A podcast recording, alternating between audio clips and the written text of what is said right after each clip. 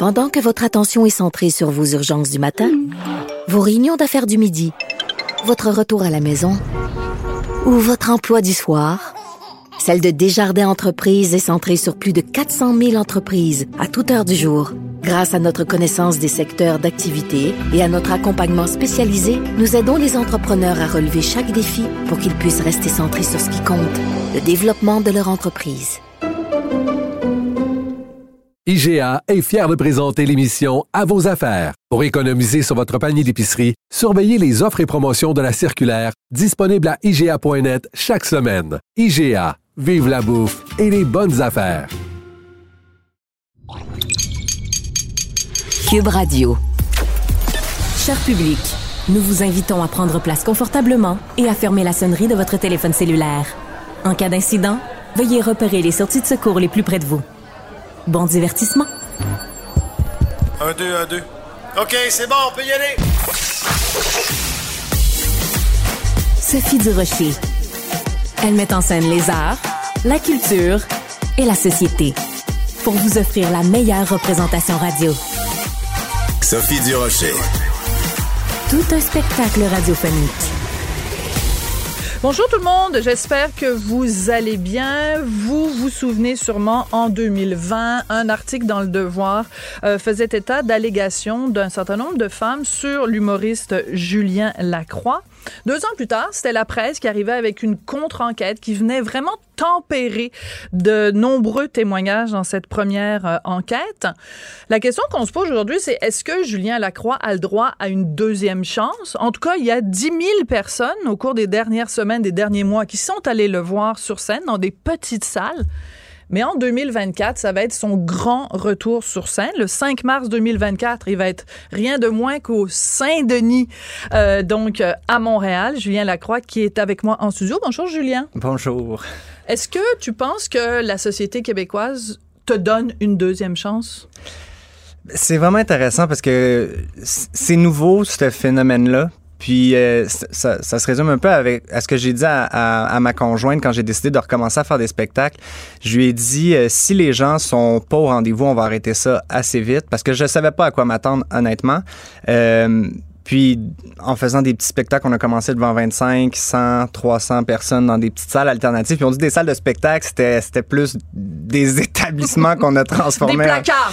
Des placards. Ouais, ils ont été tellement généreux puis gentils, puis je leur dis un gros merci, mais c'était pas ce que j'avais connu, puis c'était parfait pour renouer avec la scène. Puis c'était plus des questions-réponses que tu faisais à l'époque. Ben, au tout début. Ouais, j'ai débuté avec des questions-réponses parce que, comme je dis, c'est nouveau. Je savais pas à quoi m'attendre. Je sais pas où les gens se situaient. Je savais pas à quel degré je pourrais euh, refaire le même genre d'humour, que mon personnage passerait toujours. Euh, donc, les premiers dix représentations, ça ressemblait plus à une conférence maladroite que d'autres choses.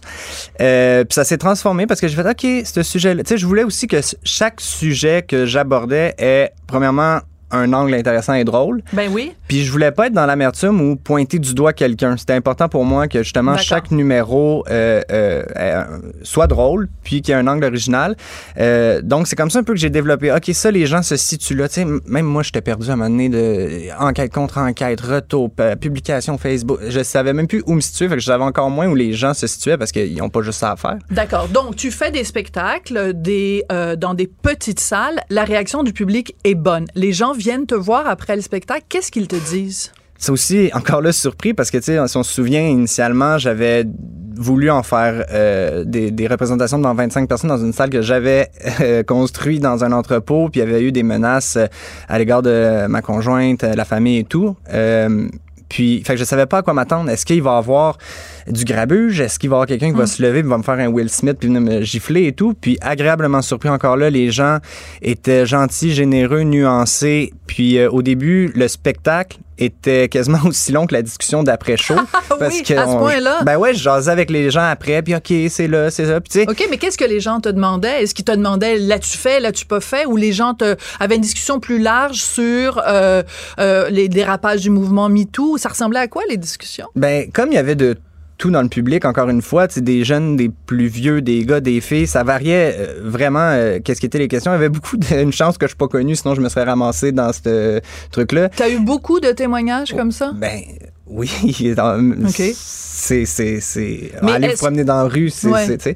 Euh, puis euh, les questionnements non, ma- c'était vraiment comment tu vas, qu'est-ce qui se passe, euh, est-ce que tu sais on comprend pas nécessairement le système pour avoir une salle de spectacle, fait que c'est comment ça t'es ici, qu'est-ce qu'il y en est, est-ce que tes amis te parlent encore, c'était vraiment euh, c'était vraiment des questions, c'était gentil, puis c'était tu voyais que ça venait du cœur, fait que j'ai ça m'a ça aussi rassuré. Donc, tu décides sur la foi de ça. Donc, tu avais dit à ta blonde, s'il y a personne qui se présente, ben j'arrête ça là. Les gens se sont présentés. Là devient euh, la, la question qui se pose, c'est comment je vais faire pour contacter les salles de spectacle pour pouvoir faire mon retour. Euh, tu as décidé de le faire toi-même, de pas passer par un gérant ou quelqu'un qui s'occupe des tournées. C'est vraiment Julien Lacroix Inc. avec une personne. Oui. Euh, le premier téléphone que tu fais où tu appelles quelqu'un euh, dans une grande salle, mettons le Saint-Denis, tu as des papillons dans, les ventes, dans le ventre, tu te dis, mon Dieu, ils vont me raccrocher au nez quand ils vont entendre mon nom. Ben parce qu'il faut comprendre, c'est qu'au Québec, on, on peut enlever Montréal là-dedans parce que c'est des, des salles privées, mais hors Montréal, c'est des diffuseurs, c'est des, des salles de spectacle. réseau. C'est un réseau de salles. Euh, la salle appartient si je me trompe pas, genre au gouvernement ou je sais pas quoi, ça appartient à la ville ou et c'est euh, les diffuseurs, les gens établis là-bas qui décident quel spectacle vient ou vient pas. Puis je comprends qu'au début, ils devaient être frileux à faire pourquoi on aurait des problèmes en ayant un gars comme ça. Euh, puis justement, moi j'ai décidé de les appeler un à un, euh, puis de discuter avec eux. Puis encore là, j'ai été surpris mais soulagé. C'est tellement des belles personnes euh, avec qui on a eu des vraiment belles discussions, qui ont décidé d'aller de l'avant après avoir discuté avec moi aussi. Après, je pense que quand 10 000 personnes viennent voir un show dans des salles alternatives comme ça, euh, il y a une preuve que, bon, OK, visiblement, le public est au rendez-vous. On Donc, est rendu là. on est rendu là. Est-ce puis- qu'il y en a qui t'ont dit non, je veux rien savoir, ou est-ce qu'il y en a qui t'ont raccroché au nez quand ils ont su que c'était toi? Euh, pas raccroché au nez. Il y en a qui n'ont pas retourné mes appels. Euh, il y en a qui étaient euh, qui- pas tout de suite. Je pense qu'ils voulaient voir comment ça allait se passer. Euh, mais reste que ça a été très cordial. Puis juste pour finir là-dessus, ce que je trouve intéressant Oui. par rapport à tout ça, c'est qu'ils ont un vraiment beau respect de leur public. Puis ils savent que aussi il y a beaucoup de jeunes qui viennent me voir. La majorité c'est encore des jeunes qui sont pas habitués nécessairement d'aller voir des shows dans des salles. Puis plus jeune tu vas voir un spectacle dans une salle, plus jeune, plus de chances de revenir voir des spectacles Absolument. dans les salles. Mais à ce moment-là, on pourrait dire que c'est de leur part un intérêt commercial, alors que la discussion qu'on veut avoir, c'est plus de savoir euh, comment ils se situent, eux, dans leurs valeurs par rapport au fait d'avoir, euh, de donner une deuxième chance à Julien Lacroix. Mais tu vois, encore là, moi, je c'est pas nécessairement. euh, je pense que oui, il y a leur valeur, mais je pense que un, ils ont réalisé puis ils ont vu que j'avais fait mes devoirs, j'avais fait tout ce qu'on m'a demandé. Euh, C'est quoi les a- devoirs que tu as fait? Il y a un cheminement. Ben, j'ai parlé avec ceux qui voulaient me parler. Euh, j'ai arrêté de boire. J'ai pris responsabilité sur ce que je considérais qui m'appartenait. C'est sûr qu'en plus, il y a eu une contre-enquête de la presse et de Cogeco qui vient nuancer beaucoup ça. Tu sais, là, je pourrais étaler ça longtemps, mais... Mais toi, tu considères que tu as fait ce qu'il fallait faire, ce que la société civile te demandait de faire pour faire, entre guillemets, amende honorable. Toi, tu considères que tu as fait ta partie du contrat et en contrepartie, ben, tu demandes justement qu'on te donne cette deuxième chance-là. Voilà, puis eux, c'est aussi ce qu'ils m'ont répondu, qu'ils sont pas non plus des juges. Tu sais, c'est une pression qu'on met sur leurs Oui. épaules de faire comme choisissez, est-ce que cet artiste-là ou cet artiste-là, puis ils ont de la pression de plein de places autour de faire euh, si vous produisez cet artiste-là, moi je me pointe plus, mais, mais au final, c'est le public. Le public, n'y a pas euh, des, des spectateurs qui valent moins que l'autre. Il n'y a pas un spectateur qui vaut moins. Donc, euh, je trouve que c'est- vraiment euh, tout à leur honneur, puis courageux de, de, de me laisser cette chance-là. Il y a un ami à moi qui est humoriste. Euh, je donnerai pas son nom. C'est pas Guy Nantel. Je veux juste dire ça parce que les gens savent tous que je suis ami avec Guy Nantel. Donc, c'est pas Guy Nantel. Un autre humoriste que je connais, j'ai quand même pas mal d'amis dans ce milieu-là, qui m'a dit qu'il était excessivement mal à l'aise de se produire dans la même salle que toi. Qu'est-ce que tu répondrais à cet humoriste-là? Ben, que ça devient éternel. Alors, parce que je comprends que c'est personnel, puis je respecte euh, ça à la limite, euh, ça, ça- comment il se sent. Mais reste ce qui viendra plus ici parce que je suis venu ici. Ce matin, j'étais à une autre radio, Ah. il viendra plus là. Il ira plus à Bonne l'épicerie où je suis allé. Il ira- Tu sais, ça devient. Je Je, comprends. pense, je comprends son sentiment, mais à- après ça, encore là, moi, je remets ça dans les mains du public. Le public qui est là, a le droit de voir un spectacle dans une salle sécuritaire avec un décorum qui se peut. Puis, puis ce que je disais aux diffuseurs aussi, à chaque fois, je leur disais, si la salle est vide, je vais pas vous rappeler. Je, je vais pas vous gosser avec ça. Je vais pas, Ouais. tu sais. Euh, fait que voilà, moi, c'est- c'est c'est par respect pour, euh, pour le public. OK. Euh, Yann Perrault a donné une entrevue. C'est à- qui l'humoriste? non, je te le dirai jamais. Euh, puis ça, ça, il, a, il a parfaitement le droit. Puis je dis un humoriste, mais c'est peut-être une. Peu importe, c'est, quelqu'un du milieu de l'humour. Euh, Yann Perrault, euh, donc, qui est auteur, compositeur, interprète, a donné une entrevue euh, à Stéphane Bureau, qui est diffusée euh, sur, euh, sur Cube Radio. Euh, et il pose une excellente question, parce que lui a vécu euh, à moindre mesure, mais quand même à peu près la même chose que toi, des allégations à son égard. Sa maison de disque le laisse tomber. Et ça fait trois ans qu'il est au purgatoire. Et il pose la question à Stéphane Bureau, qui décide à quel moment on sort du purgatoire? Comment ça se fait, Julien, que dans la société où on vit, qui est une société, un état de droit, où quelqu'un, par exemple, qui a commis un crime, qui va en prison, la société lui dit, ben, on va te réhabiliter puis t'es réinséré? Comment ça se fait que toi ou Yann Perrault, vous avez pas fait l'objet d'une enquête policière, il n'y a pas eu de plainte d'accusation, vous avez- t'es pas allé en prison, que je sache? Non. Non. Alors, pourquoi la société te dirait, on va pas te réinsérer puis on va pas te réhabiliter? Il y a- il y a- on pourrait en parler pendant des heures. Moi, je pense que cette vague-là s'est passée en 2020 dans une situation de COVID-19, que le monde n'allait pas bien. On se souvient que ça chicanait pour du papier de toilette. Je pense qu'il y avait des choses qui devaient être dites. Il y avait des... des, des- on devait euh, éradier certains des comportements ou une manière de penser. Puis je pense qu'il y a eu son... Il y a eu beaucoup de beau aussi qui est sorti de ça.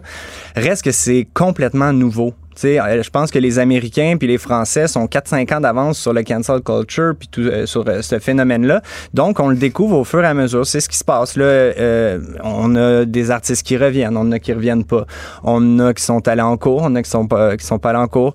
Euh, c'est encore un, un- un problème qu'on, qui se reflète aussi avec les salles de mettre tout le monde dans le même euh, bateau. C- Visiblement, c'est pas pour rien qu'une justice, c'est justement pour euh, faire un peu le tri de tout ça. Fait je pense que on, on est en train de découvrir. Puis je pense que initialement, euh, c'était réservé justement aux personnalités publiques et compagnie. Puis je pense que beaucoup de, du moins, ce que, ce que moi je reçois comme message, c'est des jeunes qui vivent des situations similaires de se faire dénoncer au secondaire ou qui se font dénoncer au bureau ou et compagnie. Et là, je pense que les gens relate, comprennent un petit peu plus le phénomène parce qu'ils vivent eux-mêmes. Puis c'est peut-être ça qui fait que les gens sont plus nuancés euh, puis, ou plus sensibles à tout ça. Ton premier spectacle, hein, ton premier one-man show s'intitulait Jusqu'ici tout va bien. C'est une des blagues de mon show est là-dessus parce que En 2019. Ouais, fait que euh, là, justement, le temps au temps. Ouais, alors c'est ça. Ton, ton deuxième one-man show s'intitule Le temps au temps. Ça, c'est une expression que personnellement jaillit. Faut laisser le temps au temps. Jaillit ça, cette expression-là. Donc, dis-moi que c'est ironique, s'il te plaît, comme titre de spectacle. Non, c'est pas ironique. Je vais t'expliquer euh, pourquoi. C'est que probablement. C'est tellement nouvel âge. Faut laisser le temps au Mais temps. c'est vrai parce que j'aurais sûrement pas le même discours aujourd'hui que j'avais il y a trois ans. Fait que tu sais, le temps. Ouais. ça me fâche. Moi, c'est comme les gens qui venaient me dire euh, euh, tu vas voir, le, le temps fait les choses, puis des trucs comme ça. Ben, Voilà. Quand t'es dans le fin fond du puits, puis que tout est noir, tu veux pas entendre ça. Mais reste qu'avec du recul, je fais. Effectivement, le temps fait les choses. Euh, on a un regard différent sur le passé. Euh, on voit l'avenir parce qu'il y a un moment où euh, on- je voyais pas le futur. Donc voilà, je pense que le temps fait les choses, puis notre regard change, évolue, puis c'est ça. Puis chaque numéro aussi parle du, temps. C'est ce que j'ai en écrivant puis en le jouant, je faisais.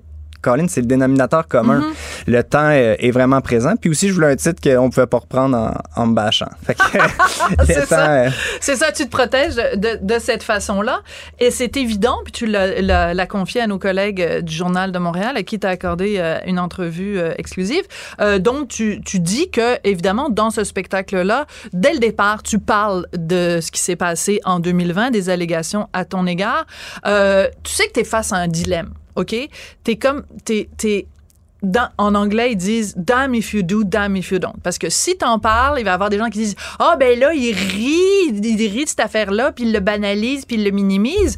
Si t'en parles pas, les gens vont dire non mais c'est vrai, les gens. Si t'en parles pas, les gens vont dire c'était écœurant, ce gars-là, il, il fait un déni de justice aux femmes, puis il essaye de, de réduire les femmes au silence. Fait que t'es, excuse-moi de te le dire, mais t'es fourré.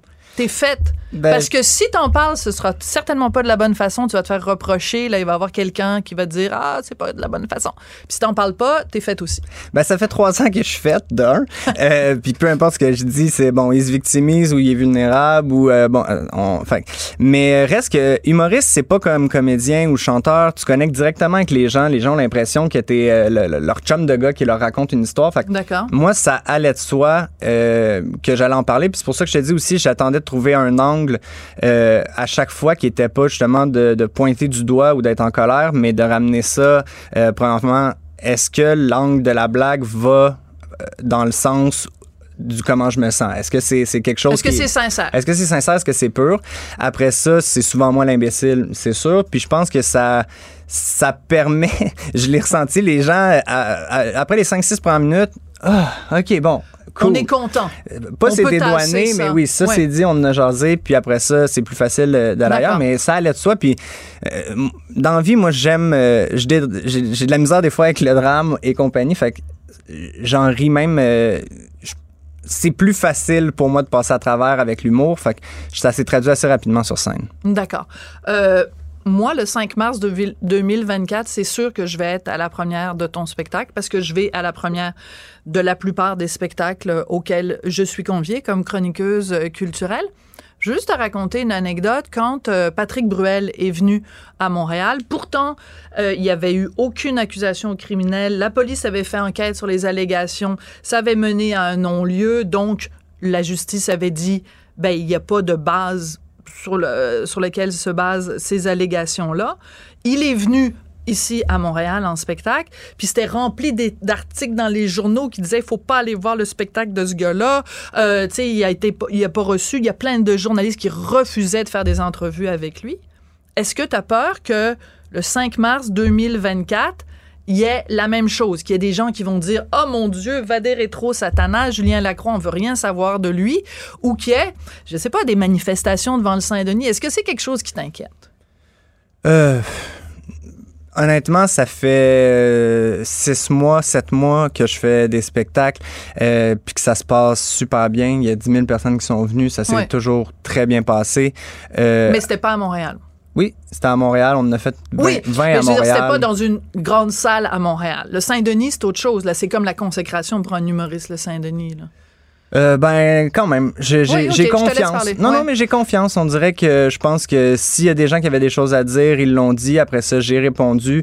Euh, s'il y a des gens qui ont encore des choses à me demander, demandez-moi. Euh, je suis pas gêné. Puis, le, tu me dis les journalistes puis les médias, je pense que on est encore là trois ans plus tard ou quelques années plus tard. Je Ouais. pense que même euh, Ça va euh, faire quatre ans. beaucoup de journalistes puis beaucoup de médias aussi ont, ont poussé leur réflexion plus loin. Puis c'est- c'était beaucoup sur les médias sociaux aussi que ça, ça éclatait. Ouais. Puis tu l'as dit, la salle était pleine, puis les gens avaient du plaisir. Je pense respecter le public qui veut être là. Puis si vous voulez pas y aller, allez-y pas. Mais on peut respecter les gens qui sont là parce qu'au final, c'est eux qui sont pris.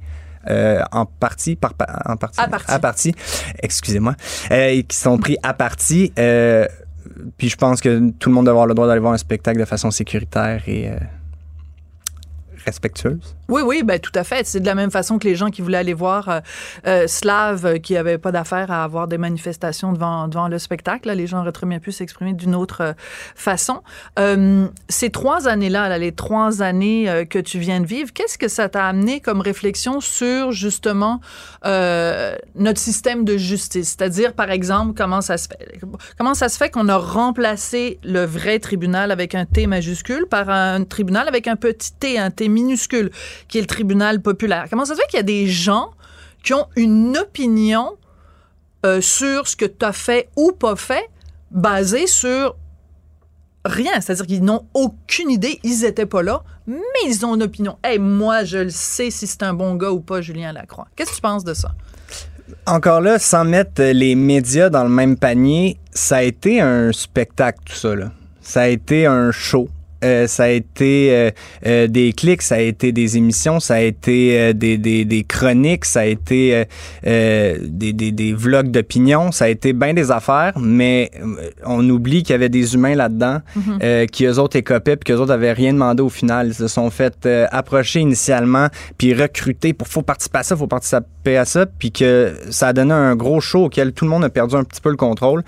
Fait que moi, je pense qu'il y a ça, initialement, euh, qu'on revoit trois ans plus tard, encore une fois. Je pense qu'on on y va plus avec des pincettes.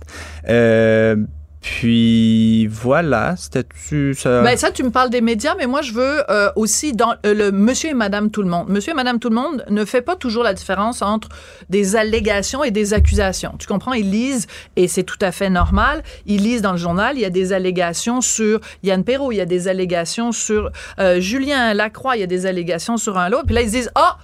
Ben, le gars, il a fait ça. C'est un, prédateur. un Mais je pense que ça va dans, dans l'éducation qu'on a, qu'on va avoir, qu'on on est en train de bâtir là-dessus. Ouais. Euh, je pense qu'on partait toutes d'une base un peu floue. Euh, puis aujourd'hui, je pense qu'on on commence à faire la distinc- distinction. Puis je le vois même euh, aux gens qui m'écrivent. Ouais. Ils font la distinction. Puis ils voient la différence entre Oui. une allé- allégation, une condamnation. Euh, tu sais, fait je pense que c'est un. on est en train de collectivement s'éduquer à savoir, OK, c'est ça le tableau, ça ressemble à ça. Puis encore là, on le vit avec les artistes, à les mettre tous dans le même panier en disant, tout eux, on veut plus les voir sur scène. Ben Ben, non. c'est pas comme ça que ça fonctionne. Donc, euh, ça évolue, on est là-dedans. Ouais. Euh, tu nous as dit tout à l'heure, bon, derrière, euh, évidemment, les noms, derrière les articles, il y a des gens euh, qui ont, qui ont écopé. Euh, on va faire un petit peu de human interest, comme disait Michel Chartrand à Bernard de Rome. Ta blonde, euh, t'as eu un enfant. Euh, là, ta blonde est enceinte. Un petit bébé qui arrive au mois de novembre. Ouais. Qu'est-ce que ça a changé, le fait de devenir papa dans la vie de Julien Lacroix? Ben, complètement tout. Oui. Euh, comme je disais, moi, euh, la première année, je réglais mes trucs, puis après ça, euh, bon voyage, je partais. Puis quand on a décidé de, OK, on a un enfant, on va avoir un enfant, euh, à partir de là, tu te dis, bon, ben comme je vais rester en vie, je vais rester sur Terre, je me retrousse les manches, puis euh, on, regarde vers l'avant. Euh, donc, ça a été ça initialement, de faire comme, OK, le maintenant, que je décide de rester pour le reste de ma vie avec quelqu'un à ma charge, qu'est-ce que je fais? Euh, puis ça fait partie de ma démarche même de remonter sur scène puis de refaire mon travail. Donc ça, puis l'équilibre aussi. Moi avant c'était travail, travail, travail sur 100% de, de, de mon agenda. Puis quand 100% de ton agenda c'est le travail ou le party, puis que tu perds les deux en Mhm. arrêtant de consommer puis en arrêtant de travailler, tu te dis qu'est-ce qui te reste? Mm. Donc euh, je me suis dit c'est pas normal qu'il me reste rien. Donc maintenant, il y a un équilibre. Même le nombre de jours de spectacles que je fais, c'est jamais dans, dans l'excès. Euh, J'essaie de, de bien gérer le temps famille, le temps travail, le temps ami, puis question d'avoir un équilibre qui se peut parce que j'ai réalisé que c'est vraiment important, Mhm. euh, ce que j'avais pas avant.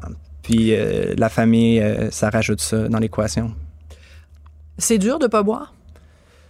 Euh, non, j'avais fait le tour.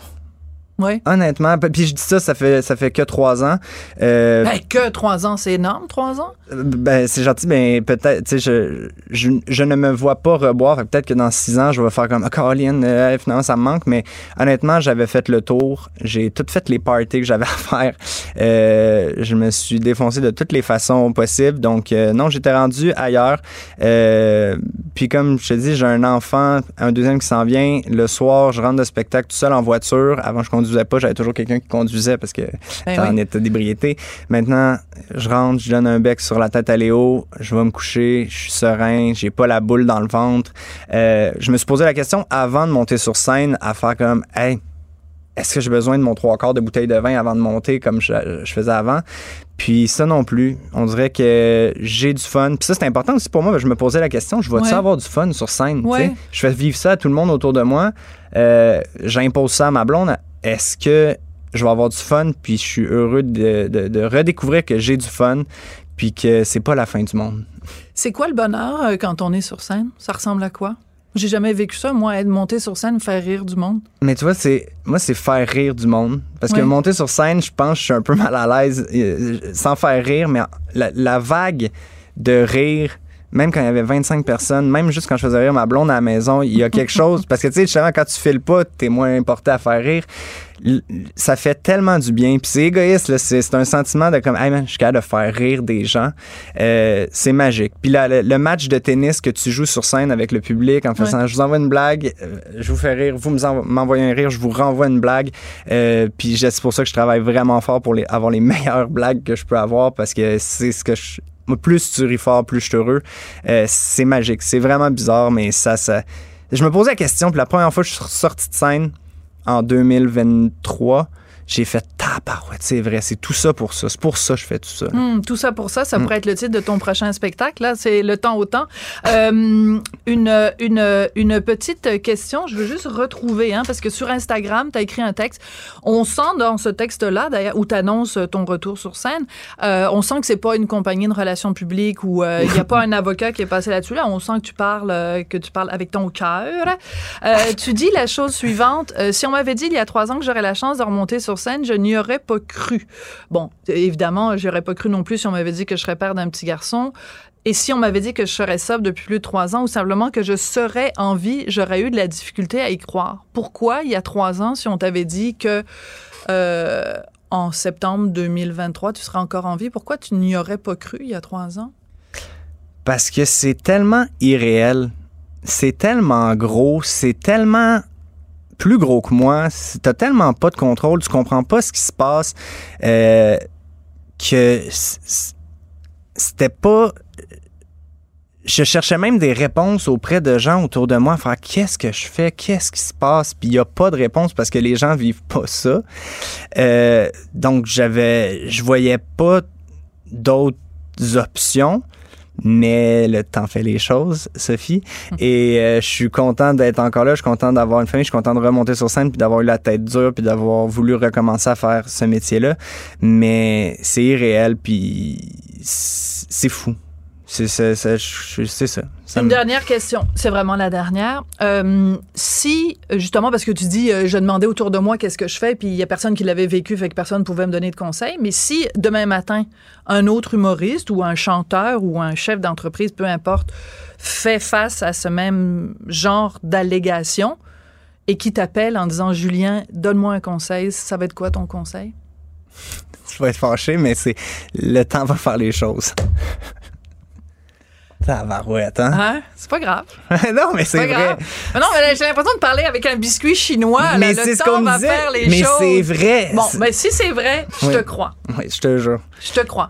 Alors, euh, ben merci euh, d'être venu, Julien Lacroix. Ben- Et puis, euh, bonne route pour la suite des choses. Merci à toi parce que pendant trois ans, euh, t'as levé des flags puis t'as, t'as- t'as eu une opinion euh, différente de ce qui se disait. Puis je remercie aussi Marie-Ève euh, Tremblay puis Isabelle Haché qui sont allées un peu à contre-courant, si on veut, euh, euh, de ce qu'on lit habituellement ou qu'on entend dans les médias. Donc je voulais vous dire un, un gros merci.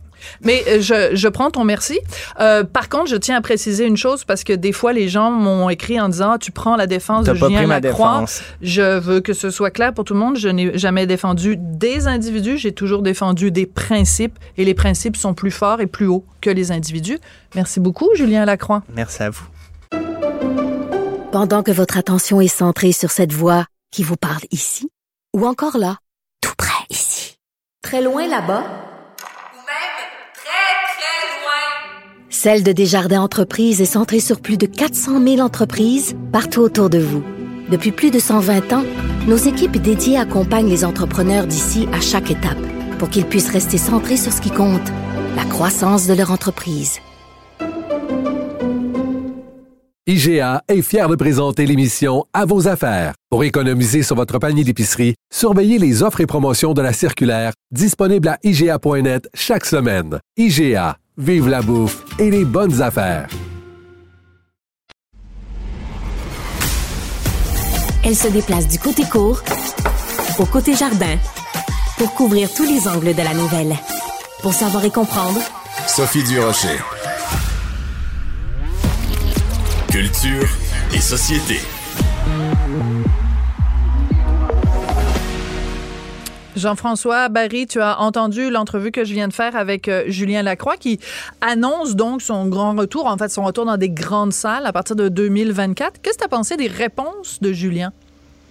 Hey, moi, d'habitude, j'aime ça avoir un certain temps pour euh, décanter tout ça. Il y avait beaucoup de choses dans, dans cette entrevue-là. Euh, D'un, je le trouve euh, courageux. Euh, moi, là, si ça m'était arrivé, je, je, je, moi, je comprends pas son, son attachement à vouloir remonter sur scène. Là. Moi, j'irais travailler dans une boucherie, dans, une entre, dans un entrepôt, dans un petit village du Québec. Tu sais, je veux dire, à un moment donné, je, je trouve que son Wow! Hmm. désir de continuer sa vie publique, euh, tu sais, je veux dire, on peut parler de, mettons, euh, Philippe Bond ou euh, Eric Salvaille, on les a pas revus, ils font d'autres choses de leur vie. Tu sais, à un moment donné, est-ce que tu es obligé de continuer de t'affliger ça? Je, je- je trouve ça courageux de, de part. Très intéressant, oui. Mais c'est pas ça que tu ferais. Toi, mettons, tu étais pris dans une méga controverse, tu t'obstinerais à, à être une personnalité publique avec tout ce que ça amène comme. Ben, euh, c'est je mon dire- métier. Bon, pr- premièrement, je pense pas avoir quoi que ce soit à me reprocher de cet ordre-là. Donc, le jour où il y aurait ce genre d'allégation, je me sentirais très, très à l'aise d'aller me défendre sur la place publique. J'ai- Ouais, un-. Donc, OK. Premièrement, mais deuxièmement, mettons que j'étais prise dans un truc euh, absolument épouvantable, je sais pas, de fraude fiscale ou n'importe quoi.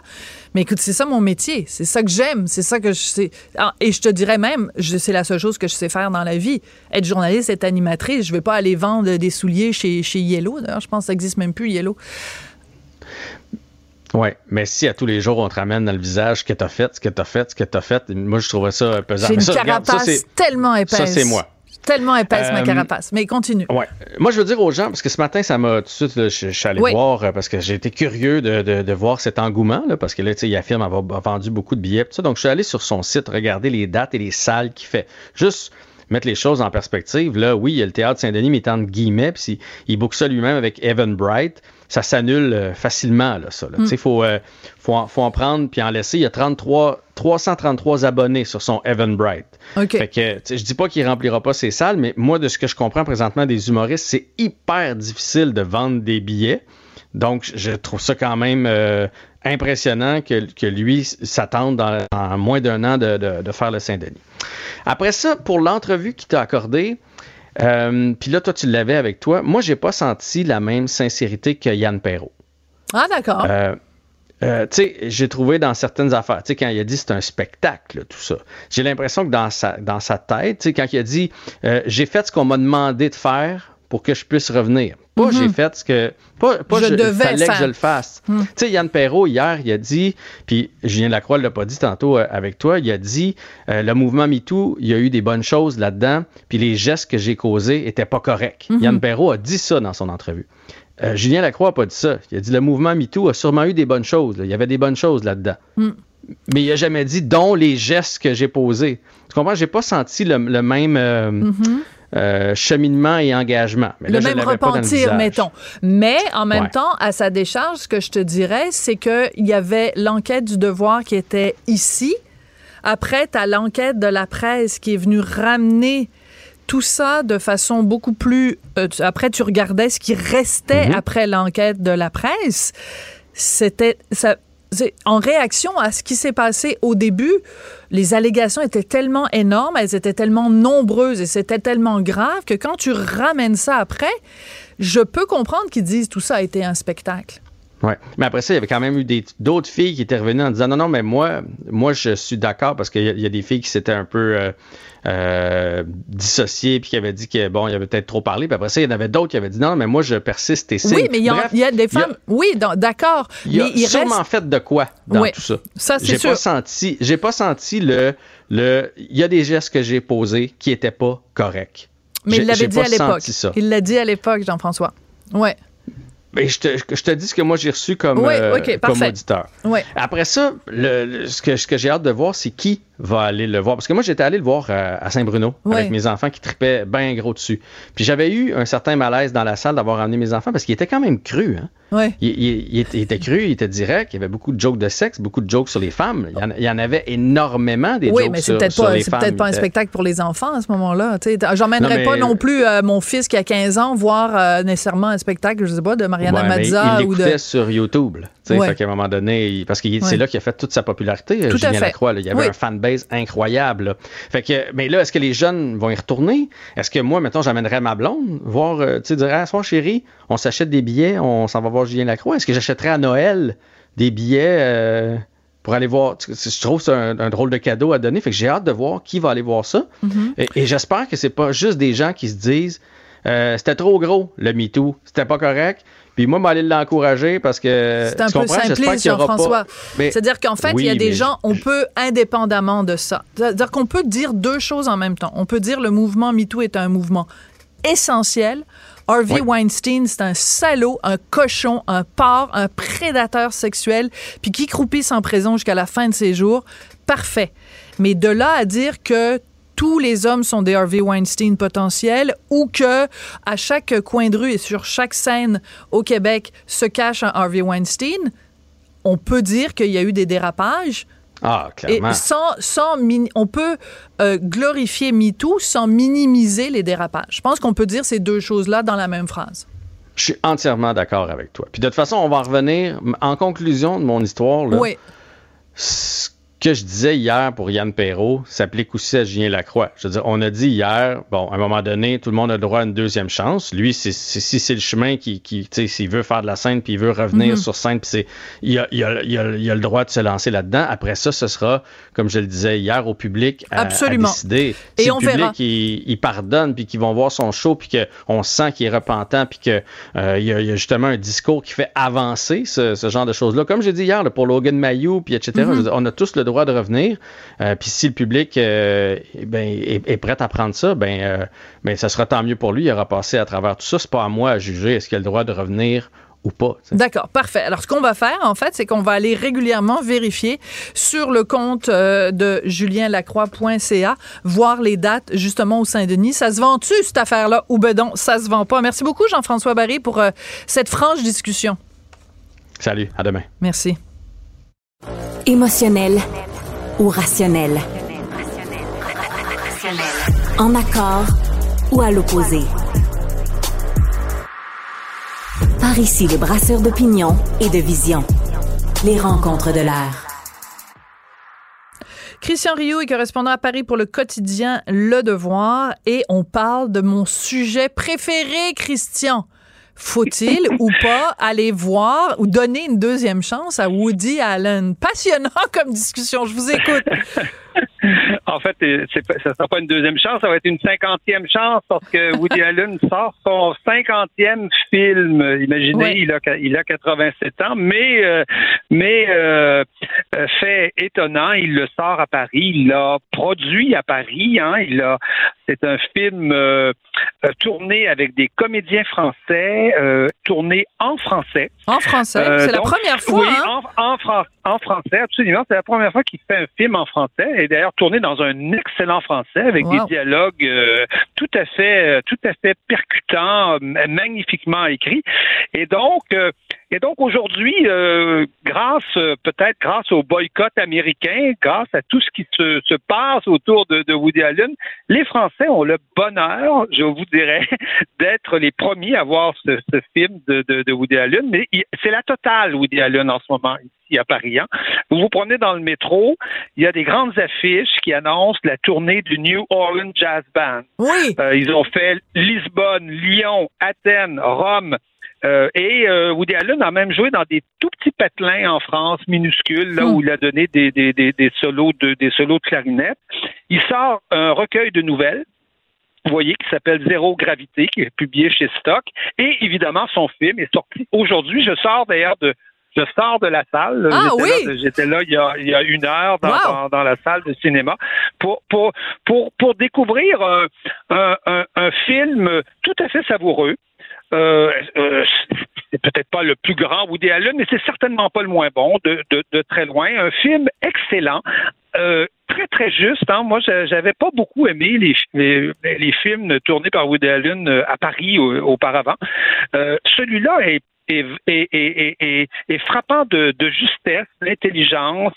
Il nous décrit la bourgeoisie, une bourgeoisie parisienne avec avec ironie, avec euh, avec euh, avec euh, un peu de méchanceté de temps en temps, mais ja- jamais complètement méchant. Vous savez, c'est un film sur le hasard. C'est un trio euh, amoureux, évidemment, une, une, une, une, une, une jeune fille qui a tout, euh, qui a épousé un homme riche, évidemment, qui va tomber amoureux d'un, poète, d'un Ah, ben écrivain euh, qu'elle a connu au lycée, qui lui dit qu'il l'a toujours aimé, et qu'il a- toujours rêvé d'elle. Donc, et, et là, on va s'apercevoir que son mari n'est peut-être pas aussi euh, aussi le mari parfait qu'on imagine.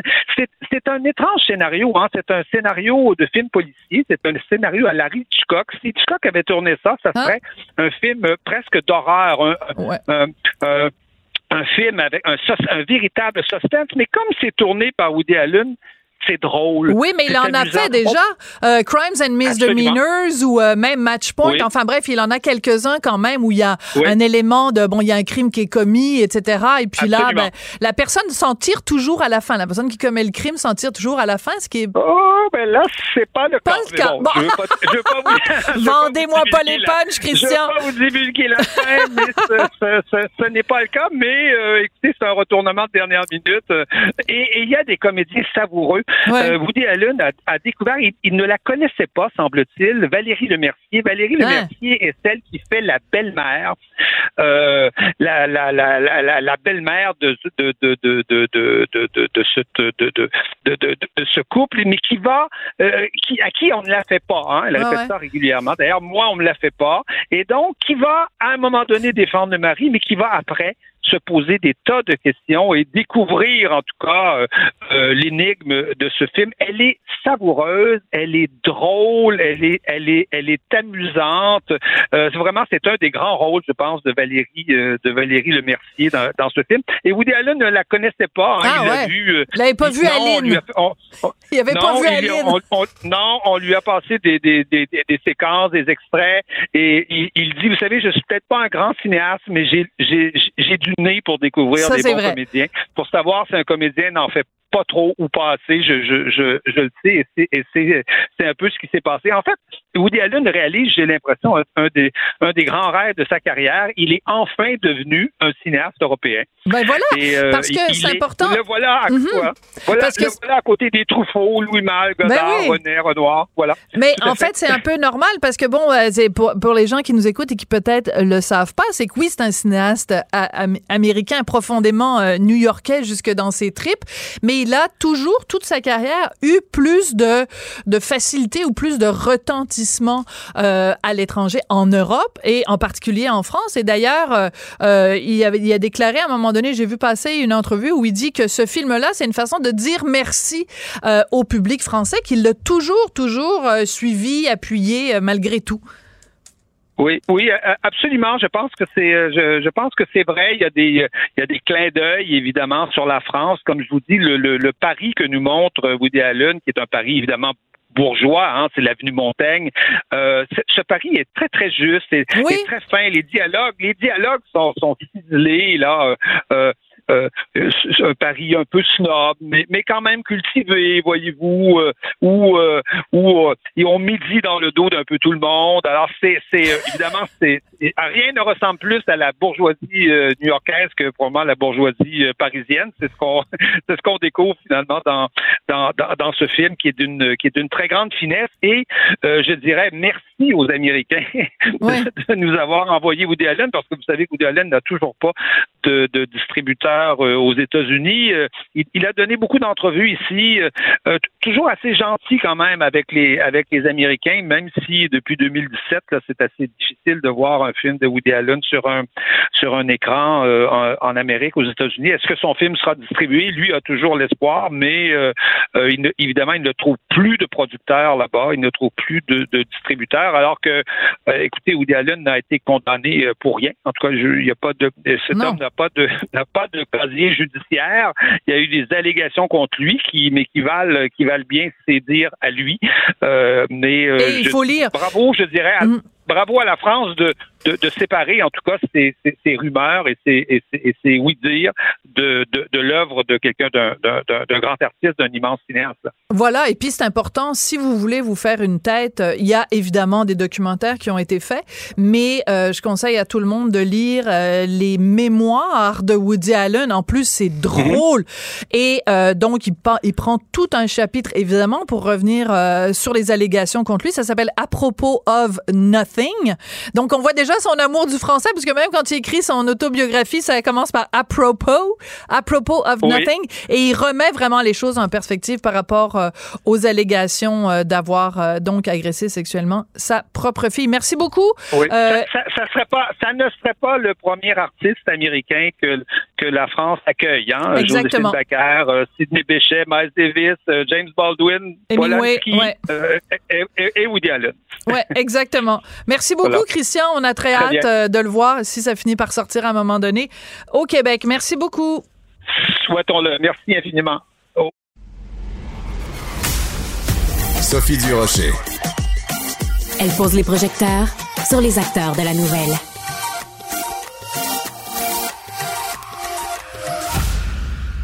Alors, bien sûr, on continue de parler de cet hommage qui a été rendu euh, au Parlement canadien, à la Chambre des communes, à un membre de la division Waffen SS. Mais euh, comme nous le révèle Normand Lester dans le Journal de Montréal, Journal de Québec de ce matin, ben, les Ukrainiens au Canada, ils le savent depuis longtemps, c'est quoi la situation? C'est rempli de- d'ex-nazis au Canada. On les a laissés rentrer à pleine porte, euh, Normand. C'est un peu scandaleux ce qu'on découvre dans votre texte. Oui, absolument. On, on en a laissé rentrer des, euh, des milliers, pas simplement euh, des Ukrainiens, mais aussi euh, des Allemands, des, des Lettoniens, des gens des, de- des pays baltes. Et puis, le Canada lui-même a, a reconnu en effet qu'il y avait de nombreux criminels de guerre au point où Brian Mulroney a nommé euh, le juge Oui. Pour faire une enquête sur les criminels de guerre au, Canada. Et puis, bien sûr, euh, on, savait déjà qu'il y avait un bon nombre d'Ukrainiens. Hein, on parle de ce, les, An- euh, les Anglais n'avaient pas parce que donc la, la division SS ukrainienne, après avoir combattu en Pologne, a combattu aussi en Europe centrale, en Slovénie, en Croatie, et à l'effondrement du régime nazi, euh, ils se sont rendus aux Anglais et ils ont été déplacés en Angleterre, mais les Anglais n'en voulaient pas. Et puis, il y a des documents qui datent d'immédiatement après la Deuxième Guerre mondiale où le Foreign Office disait, ben, il faut les retourner en Allemagne Mhm. ou les envoyer au Canada. Et effectivement, une bonne partie des 2000 euh, nazis ukrainiens ou des 2000 SS ukrainiens ont été accueillis au Canada. Et dans les, quand le juge en chef euh, de, de la Cour suprême, le juge Deschênes, Deschênes. a fait une commission et a enquêté, il a identifié clairement ces gens-là, mais à cause de la susceptibilité de la communauté ukrainienne, son rapport euh, euh, final a été euh, largement euh, censuré, notamment euh, l'enquête des chaînes avait identifié un grand nombre de criminels ukrainiens qui avaient trouvé refuge au Canada et toute cette partie-là de son rapport et a, a été mis au secret. Ben, ce qu'il faut maintenant, et comme le demandent d'ailleurs les organisations juives, le B'rith, c'est que tout ce rapport-là soit rendu public. Mais moi, ça me surprendrait que le gouvernement euh, Trudeau le fasse parce que Mm. il y a d'autres problèmes aussi. Je sais pas si vous avez vu, mais il y a, il y a un ministre en Pologne, le ministre de l'Éducation de la Pologne, Qui demande. qui demande actuellement qu'on prenne des mesures en Pologne pour extrader Oui, j'ai euh, vu. euh, donc, le, euh, euh, le militaire là, dont qu'on a ovationné aux communes. Oui, mais à Mais ce moment-là, à ce moment-là, Normand, si on extrade lui, il faut extrader tous les autres aussi, parce que celui-là, ben voilà. C'est ça, c'est ça le problème, c'est un panier de crabes. Puis là, ben, les gens vont dire, oui, mais écoutez, Il il, y a est vieux. 98 ans, Ben ouais. c'est vieux, ça.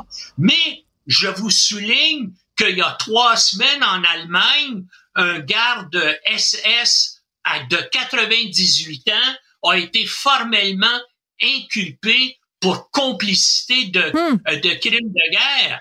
Et puis donc, les, euh, les Polonais qui sont pas contents pourraient dire, ben regardez, si les Allemands inculpent des gens de 98 ans pour complicité pour crimes de guerre, pourquoi le Canada Et ne le ferait pas? Et- Et Normand, si je peux me permettre aussi, l'âge n'est pas un argument. Savez-vous pourquoi, Normand?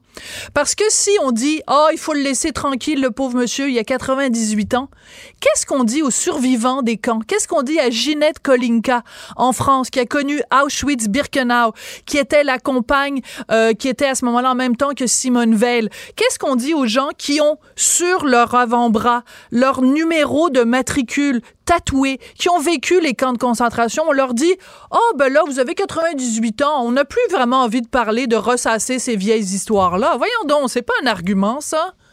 D'autant plus qu'en plus de ça, donc on parlait de cette, ce garde SS de 98 ans qui Oui. vient d'être inculpé il y a au début de septembre en Allemagne. Eh bien, il y a une autre femme qui, en, en, en décembre 2022, là, ça fait pas un an, qui a été inculpée parce qu'elle était simplement secrétaire dans un camp de concentration Hmm. nazi, puis effectivement, on l'a inculpée, puis on, on l'a trouvé coupable, on, on l'a condamné à deux ans de prison avec sursis, mais justice a été a été faite. Et moi ça me surprendrait pas là que justement les Polonais et d'autres mondes, ben, les organisations, notamment les organisations juives, demandent au Canada finalement d'agir et ça va être très dur pour euh, Justin Trudeau là de dire non à ces Oui. gens-là. Moi, je suis sûr que euh, le ministère des Affaires étrangères doit déjà être en train d'implorer les Polonais pour qu'ils ne le fassent pas, parce que ça va être bien difficile pour le Canada de dire non à son extradition, vu les inculpations actuelles en Allemagne. Et hein, voilà. le- Il y a jurisprudence d'une certaine façon. Il y a une forme de non, jurisprudence un- là, ouais. C'est une tâche énorme sur notre réputation internationale. Ça a été complètement stupide et je vois pas comment personne à Ottawa dans le bureau de Trudeau et parmi euh, Oui, les conseillers aussi du président de la Chambre ont pas dit Hey, attention, avant d'inviter un vétéran ukrainien pour le pour le- en faire un héros aux communes, on est mieux de vérifier parce que c'est ce qu'on dit là. Comme je vous dis, ça c'est c'est connu à Ottawa depuis des dizaines Ben d'années. voilà. Et- Et effectivement, alors comment se fait qu'on ait laissé passer ça? Oui. Je ne comprends. pas. Je ne comprends pas. Et bon, j'espère que je vais pas trahir quelque chose de, de- qui est de l'ordre un petit peu de la vie privée, mais quand même. Euh, lundi soir, j'étais à la première du film Testament de Denis Arcand et dans la salle, il y avait euh, l'honorable Brian Mulroney et sa femme Mila.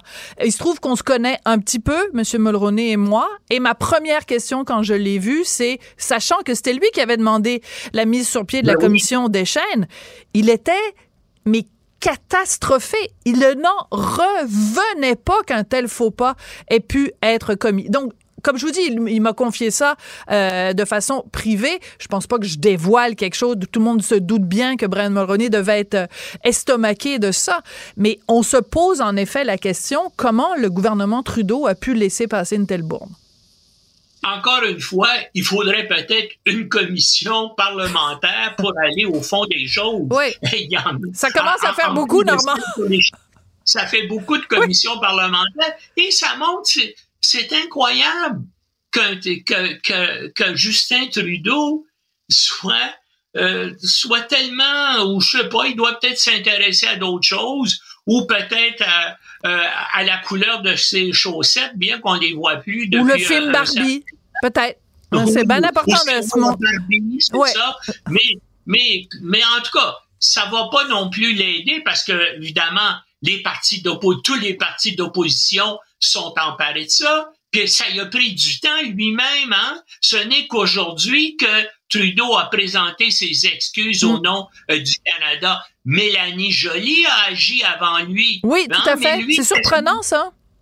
ben, c'est surprenant. C'est que je pense que Trudeau et les libéraux ne veuillent pas se mettre à dos la communauté ukrainienne parce que ça va créer des problèmes aussi au Canada parce que puis comme puis comme je vous dis ils doivent être en train de prier à Ottawa là pour que les Polonais n'agissent pas et que d'autres pays n'agissent pas. Par contre, ça va être difficile pour lui de résister aux demandes que tout le rapport de la commission des chaînes soit du public. Mais on va on va être nombreux et je suis sûr que vous allez écrire euh, des chroniques là-dessus, euh, Normand, pour euh, le réclamer.